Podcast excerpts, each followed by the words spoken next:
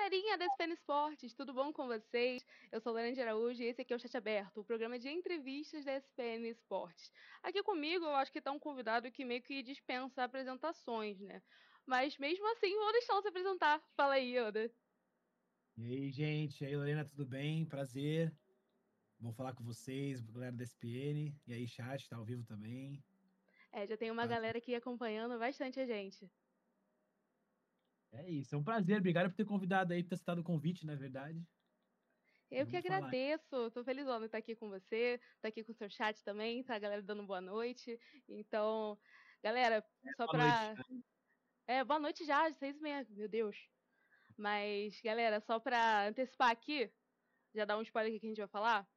A gente vai falar sobre a carreira do Yoda, sobre sua trajetória nos esportes, nos games e principalmente sobre o assunto dos milhões, né? Que tá todo mundo querendo saber, que é o Magic Strike, o jogo por qual o Yoda tá por trás e uma outra galera aí. Mas isso vai ser depois, então acompanha aí pra gente falar sobre isso.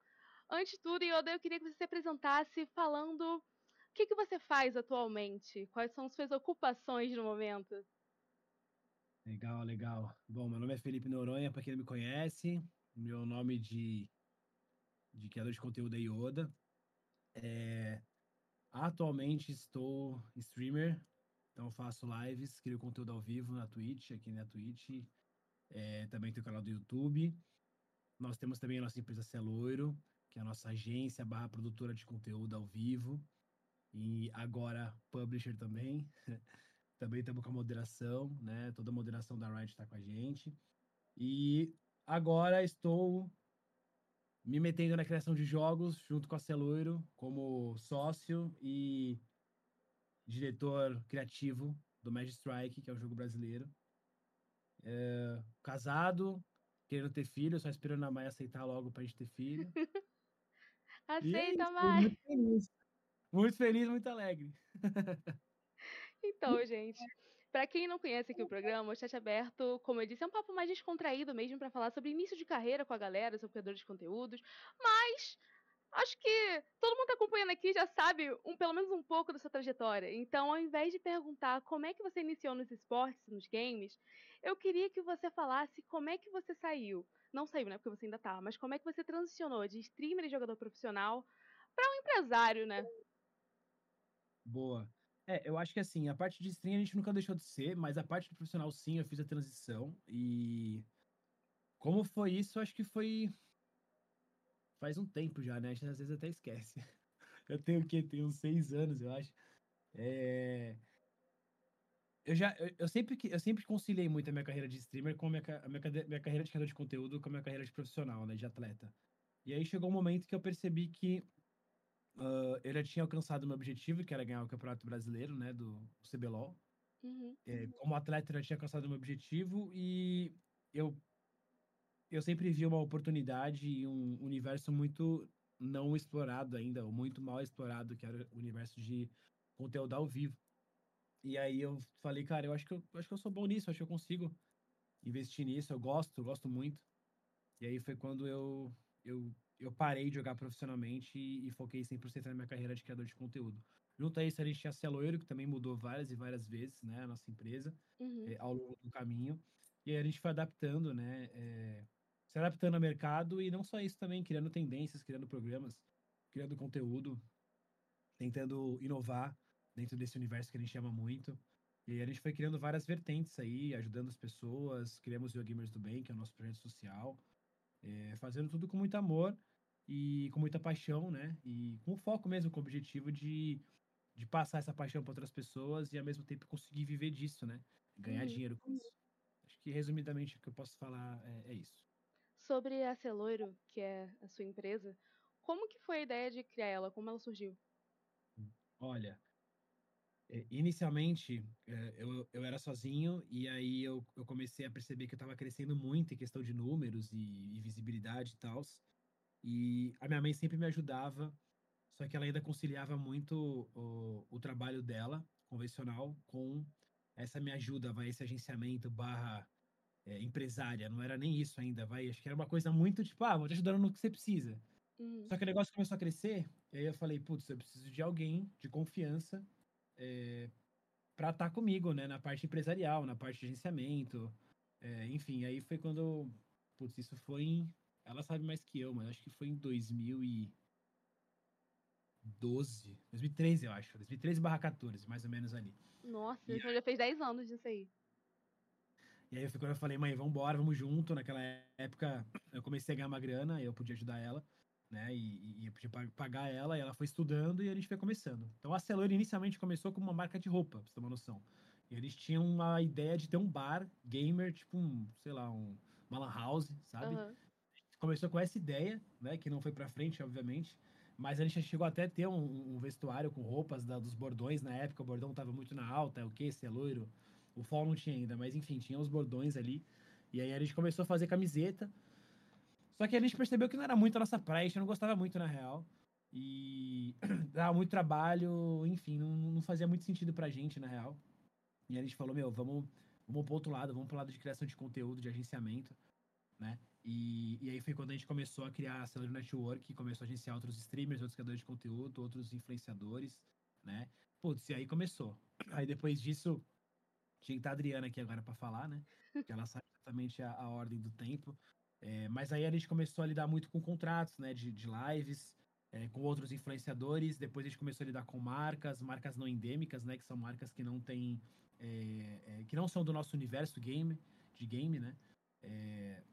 E começou a mostrar esse mundo para essas marcas e começou a ajudar os influenciadores pequenos, médios e grandes. Como é que a gente faz essa ponte? Como é que a gente faz é, como é que a gente liga a marca ao, criador de conteúdo, é, se faz sentido ou não, qual a comunidade ele quer atingir. A gente começou também a fazer estudo de dados, né?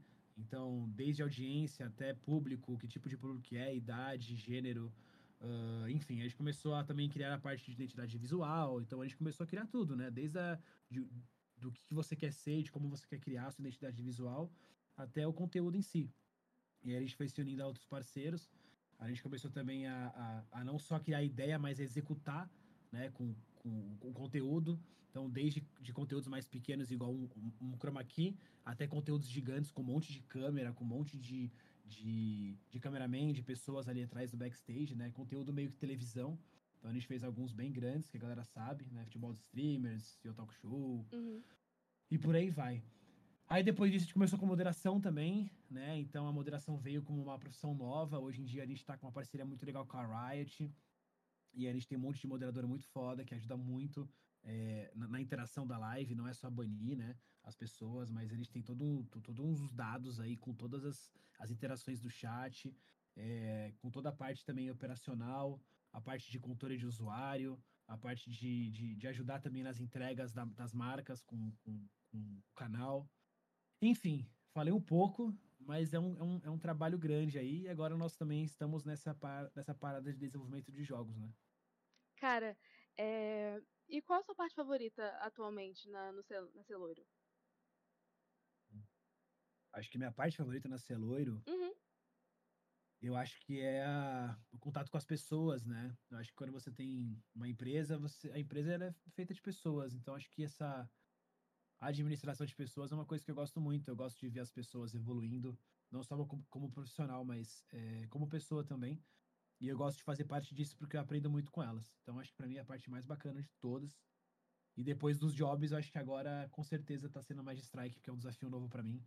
Então, eu tô gostando bastante a gente vai falar bastante mais de strike, tem muita coisa que eu quero saber e acho que o chat também. É, mas antes eu também queria que você falasse como é que você faz para conciliar agora o desenvolvimento de jogos com a Celoiro, com, com as strings, com tudo isso. Como é que é a sua rotina, sabe?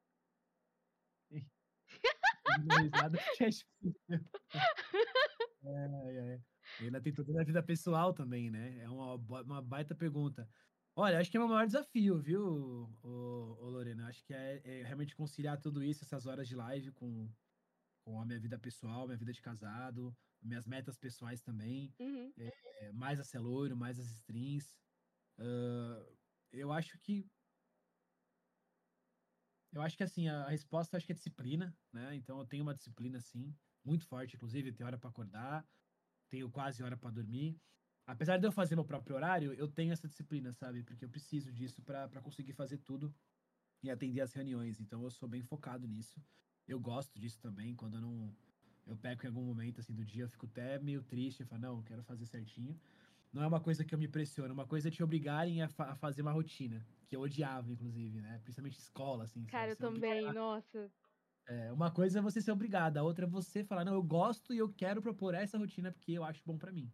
É, então é o que eu faço hoje, eu tenho esse privilégio e eu fico muito feliz. Então acho que essa rotina é muito bacana.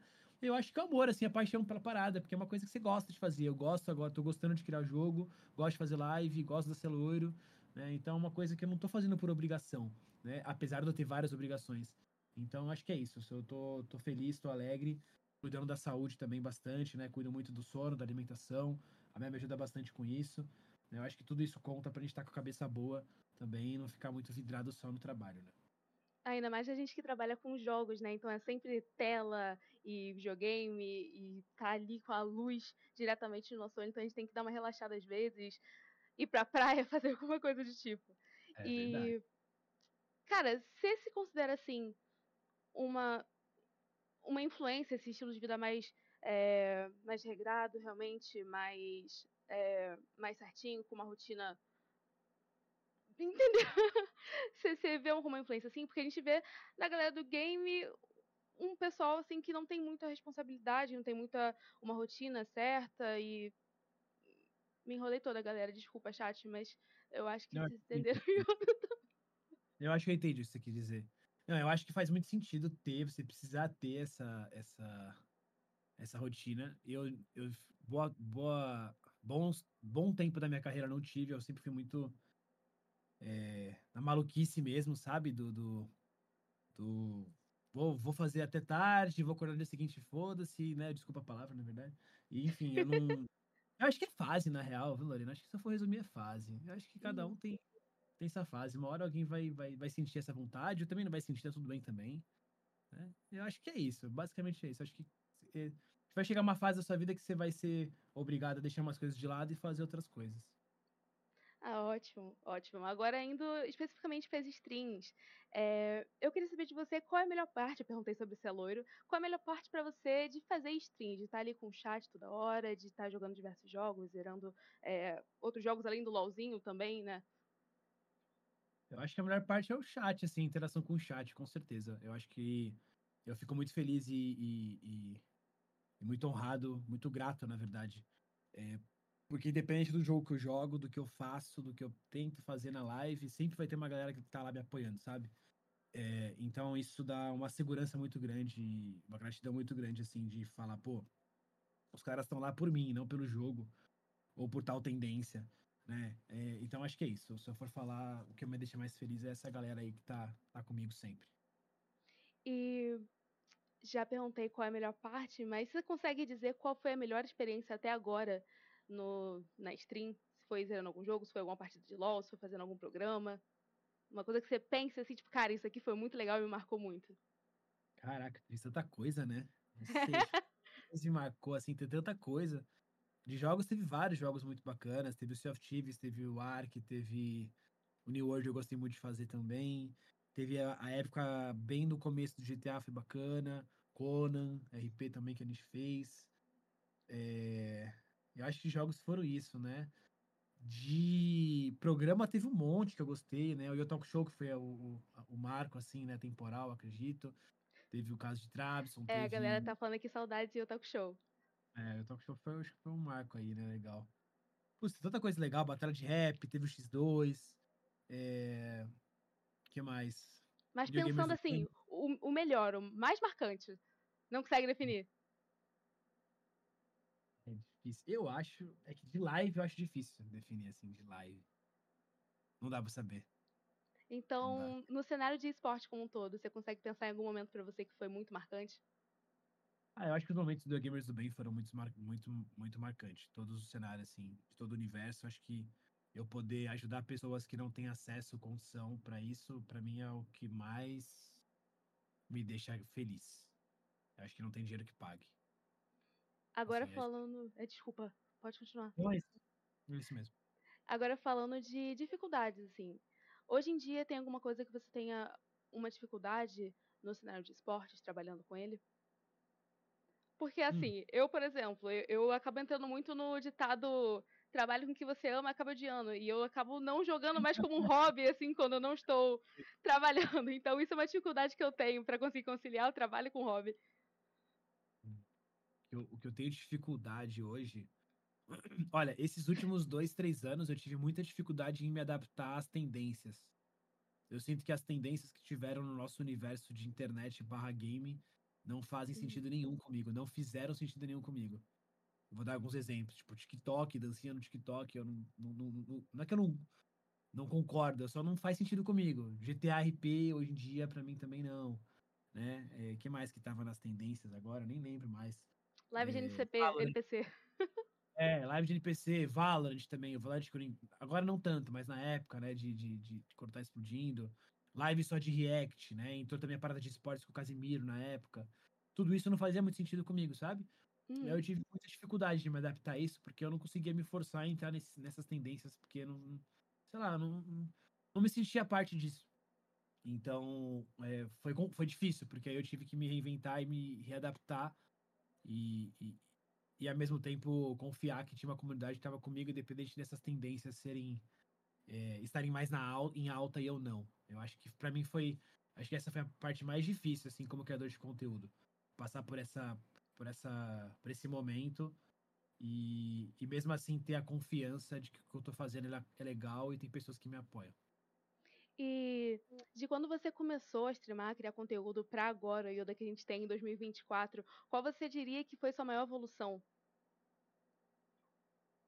minha maior evolução, eu acho que minha maior evolução é a minha evolução como pessoa, eu acho. É ruim de falar isso, né? Sou um pouco. Sei, eu acho que eu evolui bastante. Eu acho que ainda preciso evoluir muita coisa, na verdade. ainda tô. Ainda tô, tô, tô tentando, assim, é. tô no é. caminho. É, é, e, e, também acho que a gente tá aqui por esse. Eu, acho, eu acredito muito que a gente tá nesse mundo para isso, né? Para evoluir pra, e para crescer como pessoa. Mas eu acho que é isso. É, é, eu amadureci muito, né? Esse universo de, de games, de, de, de, internet. Eu acho que me deu muita. Muito, me, me, me fez amadurecer muito como pessoa. Eu passei por muita, muitas provações e frustrações que me fizeram ter paciência, me fizeram ter. Confiar no meu trabalho, ter resiliência, entender quem está do meu lado sempre. É, eu acho que é isso. Eu acho que foi, foi maturidade, acredito. Maturidade. É, a galera aqui no chat tá concordando, tá mandando o, o Y aqui em homenagem. Mas. Sempre aí.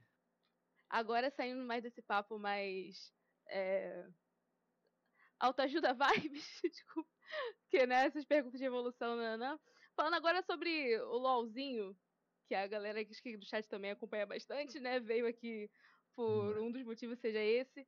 É, a temporada 2024 tá batendo aí na porta, né? A gente tá abrindo, tá chegando com tudo, a gente tá com um monte de diferença, um monte de mudança no LoL, campeão novo, mudança no mapa, mudança de até no CBLOL mesmo. E eu queria que você dissesse a sua percepção para esse ano. O que que você acha que o LoL vai ser como jogo mesmo? Olha, eu joguei acho que umas 15 partidas nesses últimos dias, não foram muitas. Eu tô gostando bastante do, do da mudança do LoL. Eu acho que a Riot acertou bastante. Fazia tempo que eles vão fazer uma mudança bem arriscada, assim, de mudar tudo. Cara, assim, eu... esse ano eles vieram com tudo. Eu sou sempre muito a favor disso, de, de, tipo, cara, vamos mudar mesmo, fazer a parada do zero. Então eu gostei, acho que tem muita coisa ainda que precisa ser arrumada e eles vão arrumar, nada, nada impossível. Uh, minhas expectativas para os campeonatos, eu, de verdade, Lorena, eu acho que eu não tenho muita expectativa, assim, em, em relação ao nosso cenário. Eu acho que a expectativa maior é só na criação de conteúdo. Eu acho que em relação à uhum. performance, eu, eu, eu duvido muito. Sempre quero estar errado nessa minha. Queremos. Nessa minha afirmação, gostaria muito de estar errado, mas eu duvido muito que a gente evolua em algo. Porque o problema não é o LoL mudar ou, ou meta, o problema é, é todo um formato que tem hoje em dia, toda uma história que tem aí, que acho que não cabe aqui discutir agora. Então eu não, não espero muito, não. Mas eu sempre vou estar sempre, vou estar sempre acompanhando, pelo menos, as, as os playoffs eu gosto muito de assistir, né? Faz parte da minha história e eu gosto muito de assistir o LoLzinho competitivo. Eu sou competitivo, então eu gosto de, de ver essa competição, gosto de ver como é que tá o meta. Eu não arrisco de dizer nada sobre o meta ainda, porque tá muito cedo. Mas eu gostei, gostei muito do, do, das mudanças. Se você pudesse aplicar assim, uma mudança no LoL, seja no cenário do LoL, seja no jogo mesmo, no competitivo, você consegue pensar em alguma que você aplicaria? Como, como assim? Que mudança especificamente falando? Qual lugar? É, no, no LoL, sei lá, LOL, quer tirar o, o, barão, quer tirar os lobos. Ou no cenário mesmo, você quer mudar o chaveamento. Fora do chat, voice. Com certeza, colocaria sistema de voz. Nossa, Acho... realmente, o chat veio aqui no voice. Não, é, eu vou, vou na deles, concordo. Acho que o chat de voice ia ser muito bacana, não só pra criação de conteúdo, mas pro, pro, pro competitivo no geral seria bem interessante. Agora sim, o, o assunto de milhões, galera, é... Milhões mesmo, estão quase batendo, viu? De milhões mesmo, tá quase, tá quase vindo aí. Magic Strike. Eu queria que você falasse o que, que é o Magic Strike de tudo. Desse uma introduçãozinha assim, o que, que é o game. Vou até tomar uma água. Vou também tomar, peraí. É... Olha, Magic Strike é o nosso jogo. É um jogo brasileiro, feito por brasileiros. Ele é uma junção de três empresas, a Celoiro, a Firex e a Nuvem é, nós juntamos para criar essa, essa, esse jogo. Ele vai ser um jogo 3D, multiplayer, com PVP e com PVE. É, resumidamente, eu acho que é isso. Esse é, um, esse é o Magic Strike. E qual que você acha que é o maior atrativo dele para sua comunidade e para a comunidade de games também? Legal. Eu acho que tem alguns atrativos. É, Primeiro que é um jogo brasileiro, feito por brasileiros, então isso é muito bacana, é, da gente fomentar o cenário de desenvolvimento de jogos no Brasil. Acho que a gente está num momento bacana, já tem alguns outros títulos que estão bem famosos e, e, ainda não saíram a maioria deles, mas eu uhum. acredito que vai ser bem legal, né? É, então esse é o primeiro ponto. O segundo, eu acho que o gênero é bacana, ele é um gênero de extração, multiplayer e 3D. Eu acho que não tem ainda no Brasil. Na verdade, não tem no mundo ainda, a gente pesquisou, não existe no mundo ainda um, um jogo de extração 3D isométrico. Então, nós vamos ser o primeiro, eu acho, né? Vai que lança aí algum antes da gente fazer. Mas, enfim, eu acho que se, não for, se a gente não for o primeiro, vamos ser um dos primeiros aí a ter um jogo 3D multiplayer com extração isométrico. Então, acho que isso é uma baita, um baita atrativo, não só para o nosso universo do Brasil, mas para o mundo inteiro, a gente acredita. Uh, que mais? Eu acho que uma coisa que é bem legal é que o jogo ele vai ser feito junto com a comunidade, né? Então, depois que terminar agora o financiamento coletivo, a gente vai estar sempre mensalmente atualizando é, as, a galera que, que apoiou, não só a galera que apoiou, mas a galera que tá na live, que tá no grupo do Discord, como tá o jogo. E não só isso, a gente vai estar colhendo feedbacks também do que, que eles acham, se faz sentido ou não, se tá ruim, se tá bom. Qual é o caminho que a gente vai seguir? É óbvio que a gente já tem um escopo, mas tem muita coisa muito aberta ainda, onde a gente vai colher feedback da comunidade. Uhum. Acho que isso é um diferencial é, também de não guardar o jogo a sete chaves e só lançar ele quando ele estiver pronto, sabe? Eu acho que você construir junto com a comunidade. Tem o lado ruim, entre aspas, que é perder o hype de todo mundo ver como é que tá na hora. Mas eu acho que o lado bom é que todo mundo vai entender como é que funciona o desenvolvimento de um jogo. E vai poder também, sei lá, eu acho que o jogo ele é feito de comunidade, né? Então nada mais justo do que a gente abrir pra comunidade desde o começo. Eu tô rindo aqui porque o chat tá falando pra. Me perguntando, na verdade, se já apoiou o jogo. Tô aqui apoiando, galera, mas o tier de 10k é complicado pra mim. mas vou apoiar. tô aqui online, juro. E em que estado o jogo tá atualmente? Em que estado que ele tá? É. Então, o jogo não começou a ser feito ainda, porque nós estamos em, em é, financiamento coletivo, né? É, são três meses de financiamento coletivo, na verdade, agora faltam nove dias. Então a gente está bem no final da, da, da nossa meta, das nossas metas.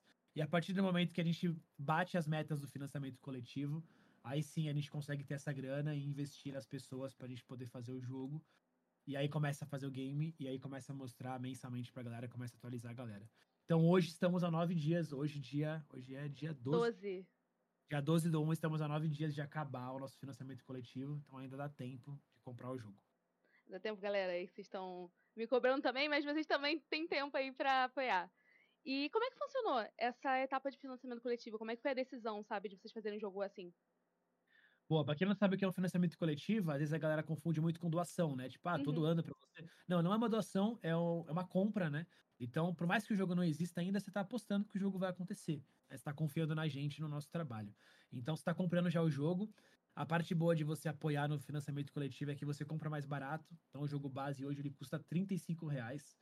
A Lorena, a Lorena vai confirmar pra gente que é, tá muito barato se você for comparar como é que tá os jogos hoje em dia. Por menos de 100 reais você não compra um jogo, é. né? É, tá, bem, tá bem caro as coisas. Então, assim, 35 reais é o jogo base. E aí, claro, você tem outros, é, outras exclusividades de estar tá apoiando o financiamento coletivo. E aí você tem vários outros níveis, né? Níveis de 80 reais, 280 reais, 500, 2 mil. E aí cada, cada nível vai te dar algum benefício ou cosmético, alguma exclusividade, nada que interfira na gameplay, né? O jogo não vai ser pay to win. Uhum. Então você vai ganhar uma camiseta, moletom, você vai ganhar action figures, você vai ganhar skins dentro do jogo. E a parte mais legal é que é tudo exclusivo, né? Então tudo isso que a gente está vendendo agora, a gente só vai vender durante o financiamento coletivo. Depois a gente não vende mais, meio que vira uma parada meio de colecionador, sabe? Tipo, só eu tenho, né? poucas pessoas vão ter. É Conteúdo legado do Mad é. Strike. E você falou que durou três meses, né? Foi em outubro que começou e ontem vocês bateram a meta de 700 mil. Cara, isso. outubro para mim foi ontem, assim, então foi muito rápido para você conseguir, vocês conseguirem é, tudo isso, assim, de financiamento. Você, você esperava que vocês iam alcançar essa meta, assim, tão rápido? Que, gente, é rápido. Olha, de verdade, eu não esperava tão rápido assim, não. Até porque no primeiro dia a gente bateu, acho que 300 mil reais no primeiro dia. Fiquei, fiquei abismado, assim, a galera realmente apoiou muito. É, não esperava. Mas sei lá, é, é complicado dizer que eu não esperava, porque eu sempre sou muito surpreendido pela galera que me, que me segue, né? Uhum. Então eu, eu, eu sempre sou muito pé no chão. Então, sei lá, para mim a primeira meta eu já tava muito feliz, que era de 400 mil. 400 mil a gente ia lançar o jogo. O financiamento coletivo funciona da seguinte maneira: se a gente não bate a primeira meta, a gente devolve o dinheiro pra galera e entende que ninguém gostou do projeto e não faz sentido.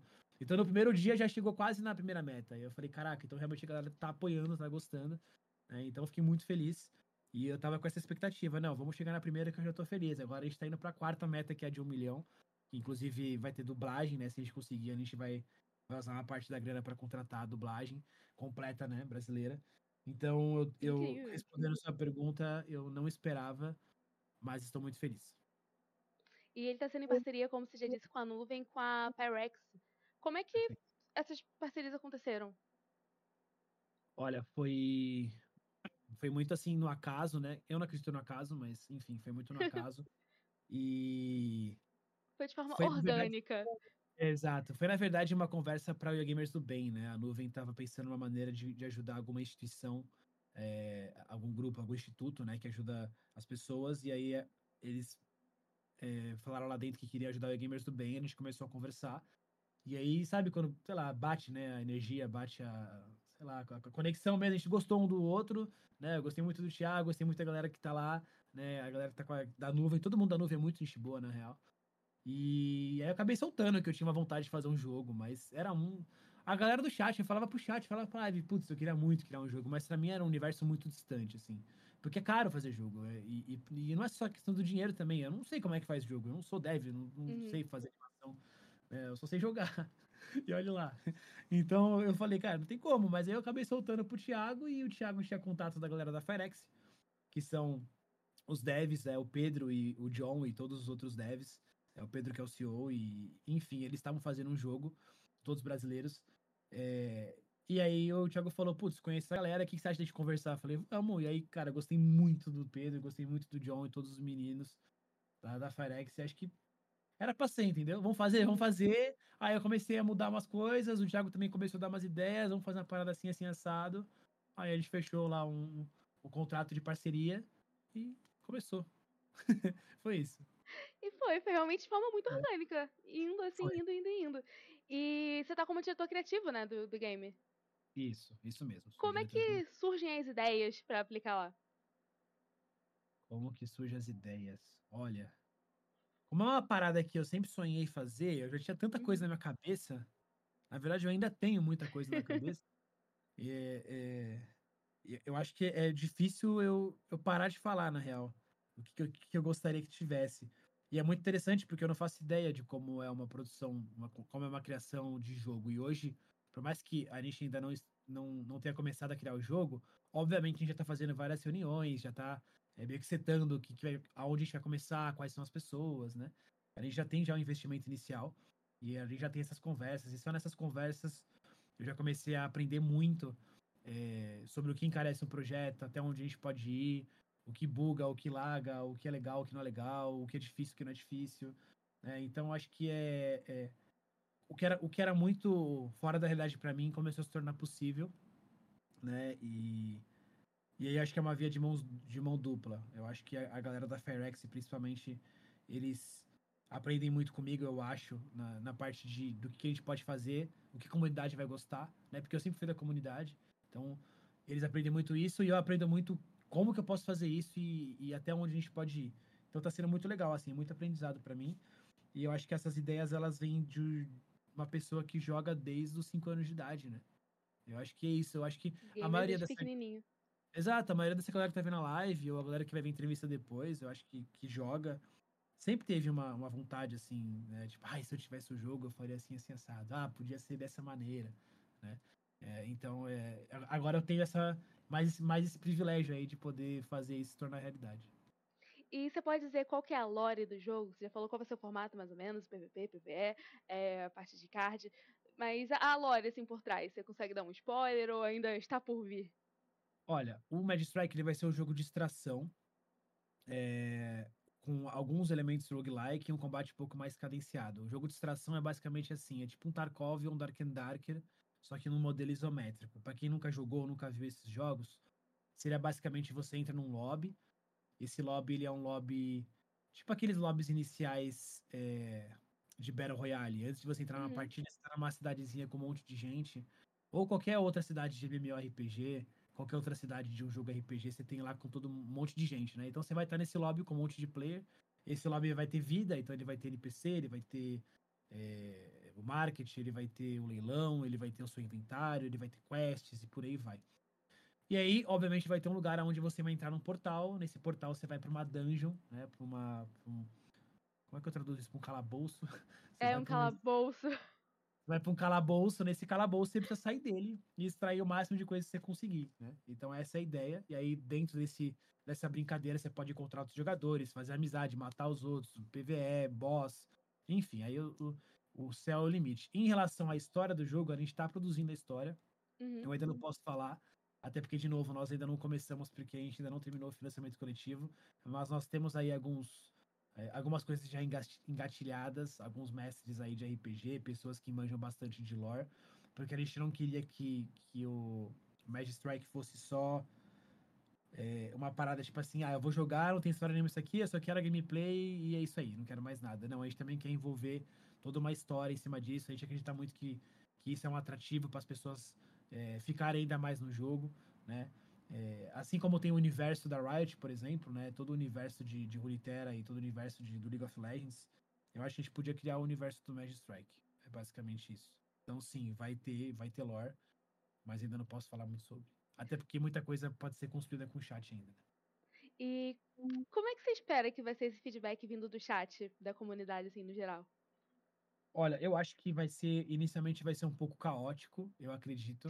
Porque é algo muito novo, nunca, nunca vai ter alguém, nunca vai ter uma comunidade 100% satisfeita. Então, se a gente tiver dois caminhos para ir, e geralmente não são dois, são dez caminhos para ir, é... sempre vai ter alguém que vai reclamar e que vai achar ruim. Sempre vai ter alguém que vai falar que vai ficar ruim.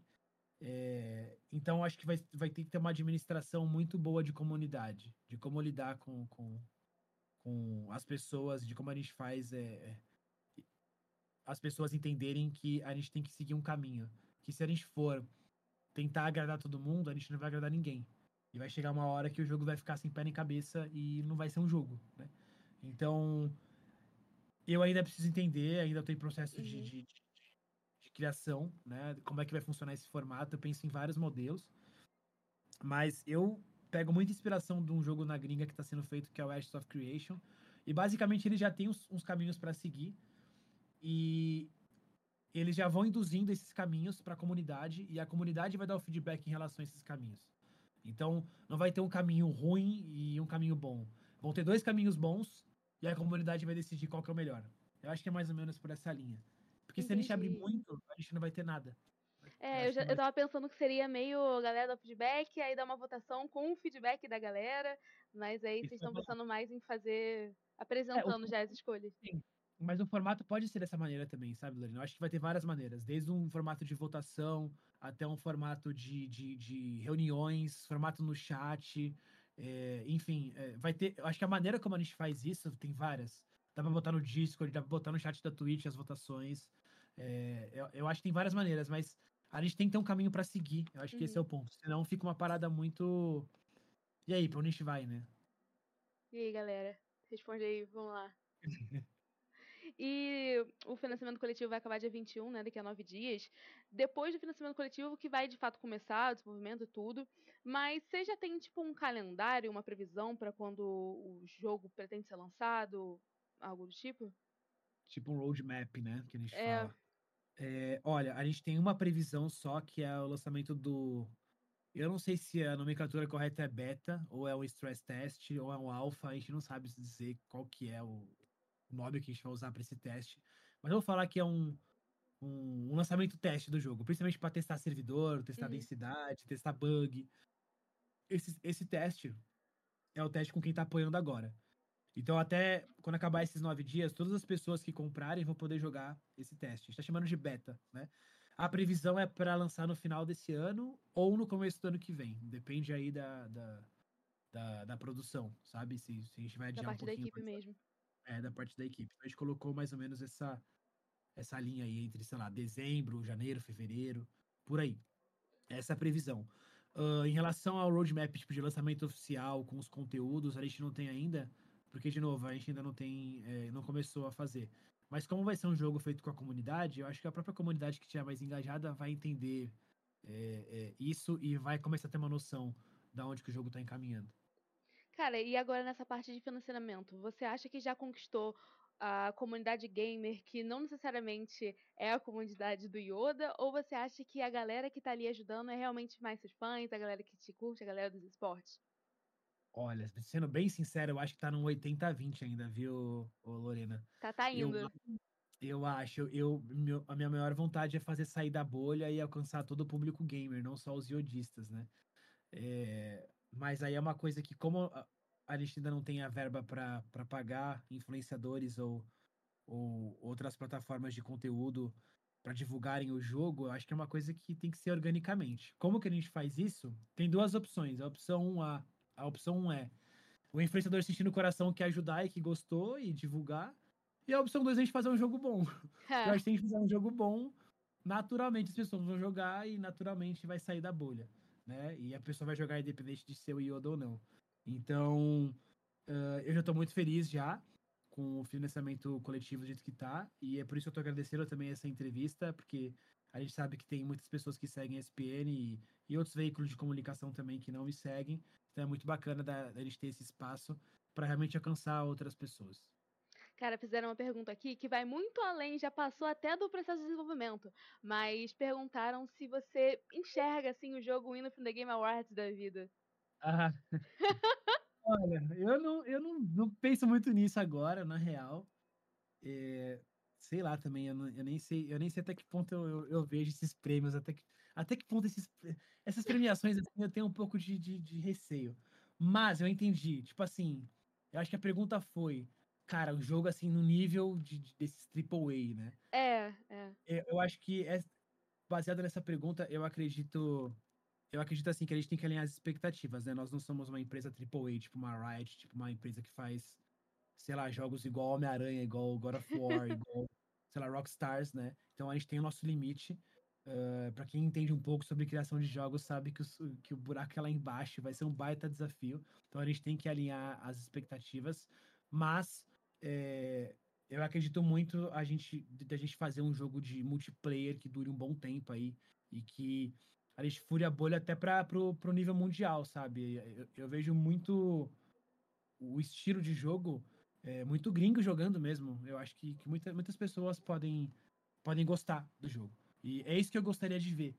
Até porque eu vejo assim, eu, como eu jogo muitos jogos, principalmente MMORPG, eu vejo o nosso, a nossa região, o Brasil, é, é, não só Brasil, Argentina, enfim, toda essa galera latina no geral, uhum. ficando muito de para trás, assim, né? É, nos lançamentos globais, mundiais. Quando eu falo assim, grandes lançamentos na Coreia, nos Estados Unidos, na Europa, essas, essas produtoras, elas, é. elas não ligam muito pra, pra gente, essa que é a real. E eu fico muito triste, porque nós somos um dos, dos maiores consumidores de, de, de, game no geral. E quando eu falo de consumidor, é gastar dinheiro mesmo. O brasileiro fica sem comer para comprar skin, para comprar Ainda jogo. mais que um AAA da vida é 300 conto, então a gente gasta bastante dinheiro mesmo.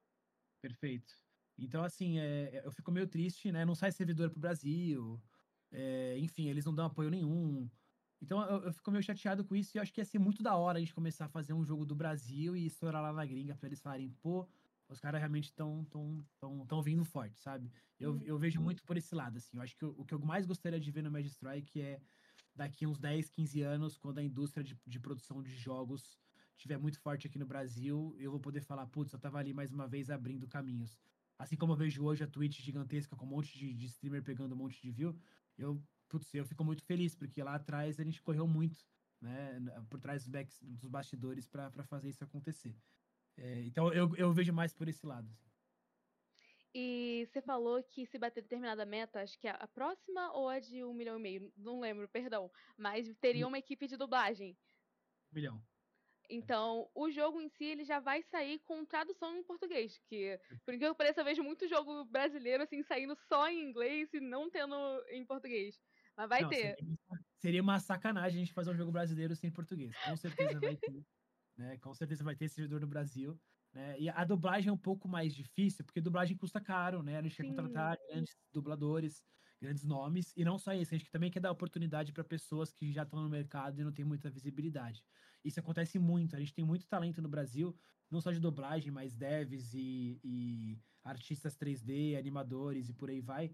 Pessoas que, eh, quando são muito boas, elas são exportadas, né? Elas são contratadas para alguma empresa na gringa, ou não tem oportunidade nenhuma e é obrigado a trabalhar com outra coisa porque o mercado aqui ainda não está muito, muito bom. Então a gente também quer fomentar o mercado e, e trazer pessoas talentosas do nosso país para fazer uma parada legal. Não, é isso. Isso é incrível, principalmente na dublagem. A gente tem uma das melhores dublagens assim do planeta. É, é muito bom. Verdade. E vai ter também tradução em inglês? Vai estar Sim, disponível? Com certeza. A gente vai lançar porque a gente quer lançar no mundo inteiro, então vai ter inglês. Aí você vai ter outra língua, eu não posso te dizer. Mas... Aí já é pensar é. muito além. É, aí eu não faço ideia como é que funciona. Eu sei que vai ter inglês e português, isso eu, eu garanto. Agora, se vai ter para outros lugares, eu acho que é mais com a galera da Ruva, eles sabem qual que é o maior público que consome. Então, tipo, sei lá, se a gente vê que russo gosta muito de extraction isométrico e a gente vai lançar na Rússia, provavelmente a gente vai querer lançar, sei lá, uma tradução para russo, sabe? Eu não sei, uhum. eu acho que é mais para esse caminho, né? Tô aprendendo também. Não, é toda uma estratégia de marketing assim que é, é. difícil é. entender assim de primeira. E eu queria perguntar também que você falou que o jogo base no financiamento tá 35, né? Isso. Esse vai ser o valor também mais ou menos quando ele ser lançado, lá pro fim do ano. É, a ideia é lançar um pouco mais caro, principalmente para primeiro para apoiar quem tá apoiando a gente. Então, Sim. se você tá comprando agora, você vai comprar mais barato. Acho super justo. É, e querendo, o, querendo ou não, o modelo de negócio do Magic Strike, ele não vai ser pay to win e não vai ter NFT. Então, a gente vai conseguir monetizar com as compras, né? Então não vai ter modelo de expansão, aqueles jogos que você compra e a próxima expansão é mais 100 reais, senão você não joga. Não vai ter isso também. Você comprou uma vez, já era, você pode jogar o jogo tranquilo para sempre. E vai ser skins, né? Passe de batalha, enfim, a gente não sabe como, mas vai ser cosmético. Então, sabendo disso, eu acho que a gente tem que colocar um preço um pouco mais caro. Não vai ser preços bizarros igual tá hoje em dia. Né? Até porque também eles é um jogo indie. Né? A gente é. não dá é. pra colocar um preço gigantesco. Mas sim, vai ser mais caro. Eu não, eu não vou te falar exatamente o preço porque a gente não sabe. É, mas não, também tá não bem longe ainda. Mais caro. Não vai ser tão mais caro. E o resto depois é só skin. Você tinha comentado também que você queria, assim, tem um desejo de fazer um universo do jogo, tal como se exemplificou o League of Legends, né, que tem lá o universo de Runeterra. Então, eu queria saber se você tem ideia de criar também Cinematic, é, aquelas historinhas também, realmente fazer um universo que vai além do in-gaming lá. Ah, legal a pergunta. É, com certeza a gente tem muita vontade de fazer isso. Tem custo, é caro pra caramba. Sim. É, a galera viu que eu até lancei uma, uma intro agora animada, né? Que tá bem legal. E, enfim, a gente está com, com os contatos bacanas engatilhados para quando o Magic Strike dá certo, né, como jogo, a gente conseguir investir ainda mais nesse universo, em cinematics e, e enfim, lore, em personagens, em, em, deixar cada vez mais um personagem não tão genérico e colocar vida nele, onde as pessoas possam se identificar e, e gostar de jogar o jogo não só pela mecânica, que para mim é o principal, a mecânica, uhum É, e não só porque tá bugado também. Né? O jogo tem que estar tá bem, tem que estar tá com a mecânica boa, mas também porque tem uma lore foda, tem uma, uma, uma história bacana. E ele também vai ter um modo PVP, né? Player contra player ali, para quem não sabe o que é a sigla. E você pretende que ele se torne algum tipo de esporte, também alguma modalidade, sabe? Que tenha competições do Mad Strike no futuro? Olha, dos gêneros que tem de extração, o mais famoso é o Tarkov agora. Ele, eles até têm os campeonatos, mas nada muito, muito focado. Uhum. É, Dark and Dark chegou também, tem que colocar também. De verdade, não tá na nossa no nosso plano ter, ter, tipo, vamos fomentar o cenário de esportes, de novo, até porque a gente é uma empresa indie. Mas quem fomenta, tipo, quem faz o jogo se tornar competitivo ao nível de a gente ter um campeonato não são os devs, é a própria comunidade, né? Então, se a gente perceber que tá num nível que dá pra gente chegar num nível competitivo e criar todo um universo competitivo, putz, a gente tem, modéstia à parte, a gente tem muito know-how pra fazer a parada acontecer. Né? Uhum. Eu acho que nosso foco agora é fazer um jogo bacana, com uma mecânica boa, sem bugs, com uma história legal e deixando essa base sólida. E aí a gente pensa em expandir para, quem sabe, a gente fazer um servidor de torneio é... e como a gente cria isso, né? Se você pudesse. Desculpa. Se você pudesse descrever o, o que você acha que o Mind Strike vai ser em uma palavra, qual que você usaria? Ah, que pergunta difícil essa, hein? É, às vezes eu coloco umas perguntas meio específicas, né? Uma palavra, o que o Magic Strike vai ser?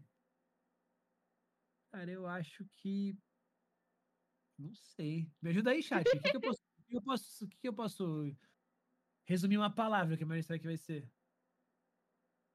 Mágico, inovador. Mágico é bom, é, pode ser mágico, né?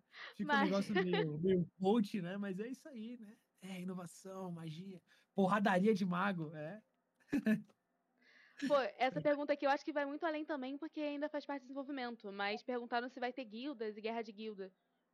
Legal, não? legal. Pode, é. pode, perguntar à vontade sobre isso, gente. Quem quiser perguntar, pode perguntar. Não, é, com certeza, galera. Se vocês tiverem perguntas aqui para fazer, só Boa. manda. A gente seleciona e faz sobre você ter guilda, a gente pensa assim em ter guilda. Não é muito, assim, guilda em extração não é muito ativo, mas é, eu acho que dá pra gente fazer uma mecânica bacana, bacana de, guild, de guilda. Uh, eu não posso dizer como vai ser ainda, porque, de novo, isso vai ser feito junto com o chat. O que eu posso dizer é, dentro do modelo de, de, de extração, a gente com certeza vai ter um mapa onde você pode jogar sozinho. Então, o famoso mapa de 1v1, né? É, cada um por si. E aí, se você quiser fazer amizade no meio da, da, da dungeon, você pode e vai ter um mapa em grupo. Uhum. Se esse grupo vão ser dois players, três players, quatro players, a gente não sabe ainda, mas vai ter esse modo. Não, vai ter vários sistemas, né? É, a ideia é essa. Perguntaram também se vai ter voice. Quer dizer, só, só colocaram um voice assim, sozinho no chat, mas eu, eu acho que essa é a pergunta. Vai, vai ter voice, já tá confirmado, já, já posso falar que sim, vai ter um sistema de voz. A gente inclusive quer é, é, tentar levar muito a sério essa parada de sons no ambiente. E a gente acha que o sistema de voz é muito bacana para interação com outros players, desde fazer amizade até zoar o cara quando você matar ele. Enfim, eu, a gente gosta bastante, vai ter. Perguntaram aqui também, nossa, essa aqui foi demais. Você pensa em fazer um MMO do jogo que ainda não lançou? Essa aqui, muito galerinha. muito à frente, muito à frente. Oh, mas... é, é, o Kurt Cobain, muito lá na frente. Quem sabe um dia, né? Eu sou fã de MMO, mas é, MMO é um buraco mais embaixo, é, é muito caro. Muito caro. Quem pois sabe, é. Quem sabe Vai que vira um triple A assim, sem querer. É. Tropeça e fica gigantesco. Vamos, vamos, vamos, com calma, quem sabe. Mas a outra pergunta aqui é se depois do jogo lançar. Meu, meu Deus, calma que o chat rolou na hora que eu ia ler.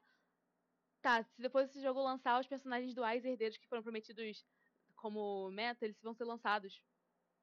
Boa. Em relação se a gente não bater a meta, se vai continuar a, a futuramente a gente, a gente lançar assim.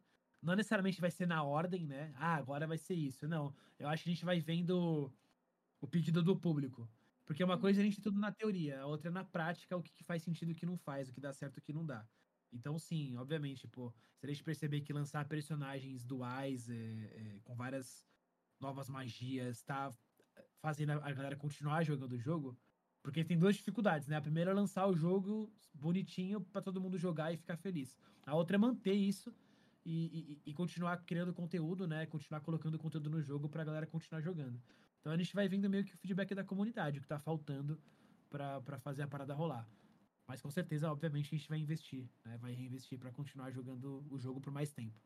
Sobre a criação de personagem, é, vão ter personagens já específicos para jogar ou vai ter como criar, assim, modificar cabelo, modificar a parte de corpo, ter essa criação mais personalizada? Tá, nada muito fechado, mas tá muito tendencioso, tendencioso para já ter o personagem fechado igual é do LoL, tipo, uhum. ter o personagem já característico.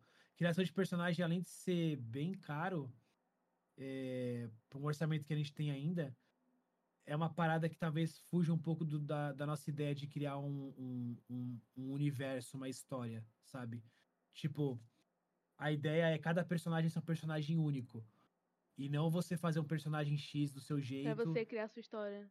Você criar sua história. A ideia é ter uma história do Magic Strike. Entendeu? Ah, galera, já vão criar a história unidos assim, o chat com, com a galera do desenvolvimento do game. Vocês ainda okay. querem conseguir customizar ainda mais? Sonhando muito. É, não, acho que é isso. Acho que é mais por esse lado também. E. Oh, meu Deus, tô sem óculos, galera, me perdoa. Perguntaram também qual é o seu elemento favorito. Meu elemento favorito? Caraca, boa pergunta. Não sei qual é o meu elemento favorito. Boa pergunta. Olha, eu vou deixar para responder depois, até porque se eu falar vai ser spoiler. Tem um, tem um personagem que a gente quer fazer que eu vou deixar para depois. Então eu vou pular essa pergunta e não vou responder. E a gente pode esperar um personagem clichêzão, assim. É, eu tô perguntando isso, vou perguntar perguntaram pra ti o que que é mago lixeira. Então eu queria saber se vai ter aquele famoso sim, sacerdote celestial, o é, maguinho é, assim. A ideia é ter uma característica única dele para ele não ficar tão clichê, mas eu entendi a pergunta. Tipo, o famoso maguinho lixeira que só sai correndo, tá com a skill de longe. Vai ter o cara tanker ali que sai dando porrada em todo mundo, vai ter o suportezinho que fica ali curando geral. O ponto é, como é um jogo de extração e todos os bonecos, uhum. todos os personagens precisam ser autossuficientes, a gente não pode fazer uma parada igual é o LoL ou igual a algum outro jogo de equipe, aonde esse personagem ele só é bom se ele estiver com a equipe. Todos os personagens eles vão ter que ter é, skills, que são as cartas, né? Vão ter que ter cartas aonde, se ele estiver sozinho, ele consegue se virar a ponto de matar o cara, fugir e por aí vai.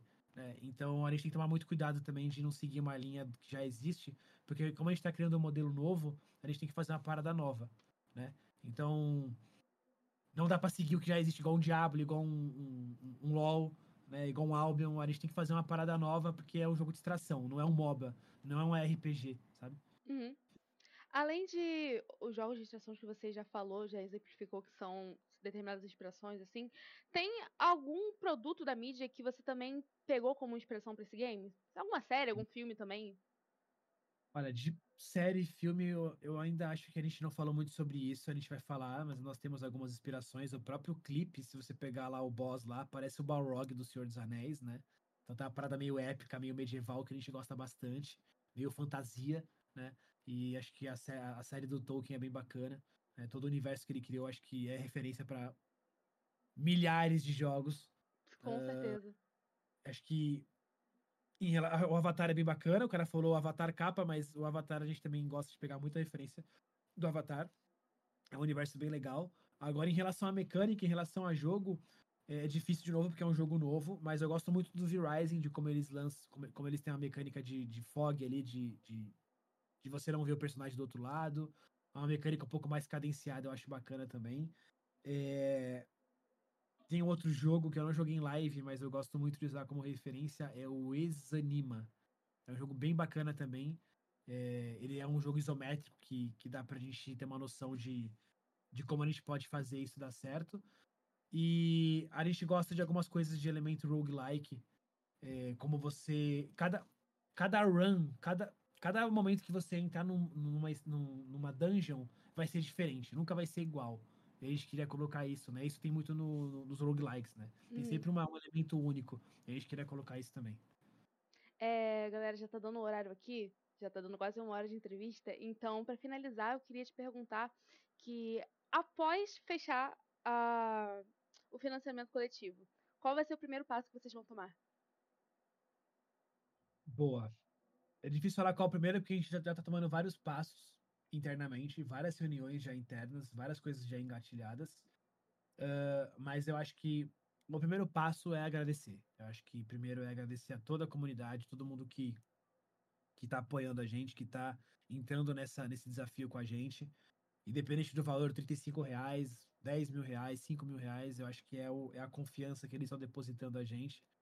Então, o primeiro passo é agradecer essa, essa galera que está que tá apoiando e tentar honrar eles, fazer um jogo muito foda com, com todas as nossas condições possíveis. Acho que essa é a primeira coisa. Ah, eu falei que essa era a última pergunta, mas na verdade é, era mentira, porque eu queria que você deixasse um recado também para a galera que está apoiando e um outro recado para a galera que está com vontade de apoiar assim, sabe, para convencê-los. Legal. Bom, primeiro eu quero agradecer o espaço aqui, obrigado SPN pelo espaço aí de estar tá poder falar, podendo falar.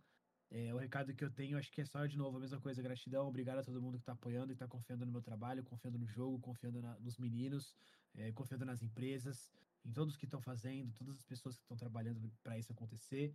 Uh, quero também agradecer a todo mundo da Celoiro, todas as pessoas da Celoiro Moderação, e, enfim, todo mundo que me ajuda e que me apoia, toda a minha comunidade que me apoia.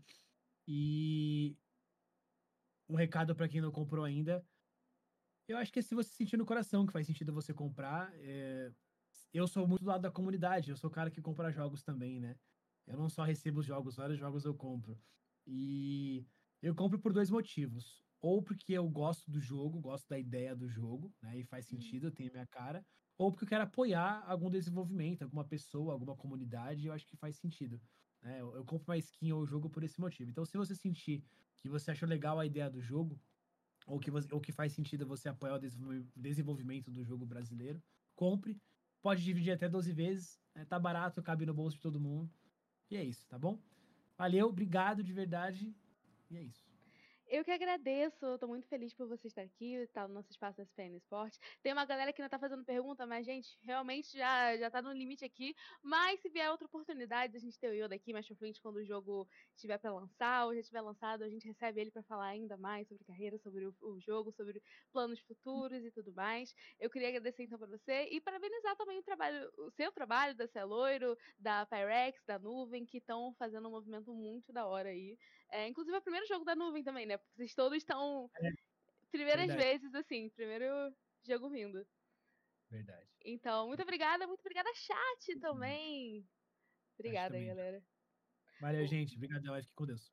O Chat Aberto termina por aqui. É um programa semanal de entrevistas, então se vocês estiverem aqui na sexta que vem, provavelmente um pouco mais cedo, também vai ter alguma outra personalidade por aqui, então acompanhem a gente. Se vocês querem acompanhar nossas notícias, tem lá no site que é www.espn.com.br esportes, a gente publica coisas sobre games também, sobre jogos, então fiquem de olho.